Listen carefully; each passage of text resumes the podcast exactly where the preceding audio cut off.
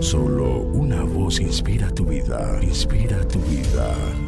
Una voz de los cielos, con el pastor Juan Carlos Mayorga. Bienvenidos. Llegando entonces algunos de los saduceos, los cuales niegan haber resurrección, le preguntaron diciendo, Maestro, Moisés nos escribió, si el hermano de alguno muriere teniendo mujer, y no dejare hijos, que su hermano se case con ella y levante descendencia a su hermano. Hubo pues siete hermanos, y el primero tomó esposa y murió sin hijos. Y la tomó el segundo, el cual también murió sin hijos. La tomó el tercero y así todos los siete y murieron sin dejar descendencia. Finalmente murió también la mujer. En la resurrección, pues, ¿de cuál de ellos será mujer? Ya que los siete la tuvieron por mujer. Lucas 20, 27 al 33. Amable oyente, para la mayoría pensar en la resurrección y la vida después de la muerte les es difícil imaginar cómo será. ¿Qué apariencia tendrán las personas? ¿Qué clase de cuerpo tendrán? ¿Cómo se tratarán los unos con otros? Y pasa ocasionalmente que las personas se valen de estas cuestiones para insinuar que la idea de la resurrección es fantasiosa o incluso absurda. Los saduceos mencionados aquí pertenecían al grupo que decía que no hay resurrección. De ahí que hacen a Jesús una pregunta capciosa acerca de una mujer que había tenido siete esposos, preguntándole burlonamente cómo funcionaría aquello a la hora de la resurrección. Y Jesús, en los versículos 34 al 36, responde con una explicación que deja ver lo mal que formulan su inquietud porque lo hacían con una mentalidad superflua, ya que la resurrección transformará todas nuestras relaciones humanas y se eliminará la necesidad del matrimonio como medio de continuar la línea familiar. Sucesivamente, Jesús los confronta en su propio terreno al citar el contenido de uno de los libros del Pentateuco diciendo, pero que los muertos resucitan, lo dio a entender Moisés, pues llama al Señor el Dios de Abraham, de Isaac y de Jacob. Él no es Dios de muertos, sino de vivos.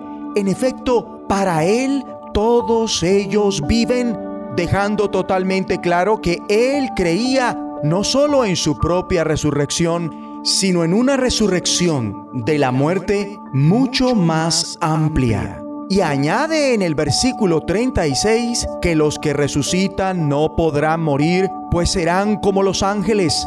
Son hijos de Dios porque toman parte en la resurrección. Evidentemente todo dependía de que Jesús fuera quien decía ser y Jesús señala en el versículo 41 al 44 que Él no solo es un hijo de David, es el Señor de David.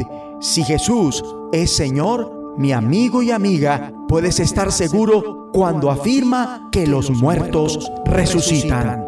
Y si en verdad crees en la resurrección, esto cambia tu actitud para todo en la vida comenzando por tu hogar, tu matrimonio y tus posesiones, donde la actitud del hijo y la hija que cree en la resurrección es obedecer y cuidar a sus padres, y la de los padres hacia sus hijos, no hacerlos enojar, sino más bien educarlos con la disciplina y las enseñanzas que Dios quiere, donde en el matrimonio que cree en la resurrección, las esposas se sujetan a sus esposos, así como lo hacen con Cristo, y los esposos aman a sus esposas, así como Cristo amó a la iglesia y dio su vida por ella. Y en cuanto a tus posesiones, como la viuda dio más que todos a la hora de ofrendar, según Lucas 21, 1 al 4, porque mientras todos dieron para las ofrendas de Dios de lo que les sobra, esta de su pobreza dio todo el sustento que tenía.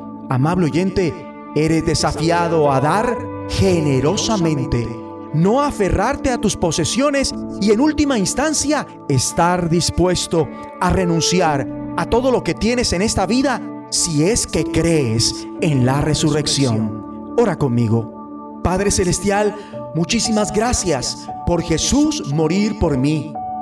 Y gracias por la asombrosa esperanza que tengo por medio de su resurrección. Gracias porque el mismo poder que levantó a Jesús de la muerte pronto nos levantará también a nosotros y mientras nos da la actitud correcta para todo. En el nombre de Jesucristo, la resurrección y la vida. Amén.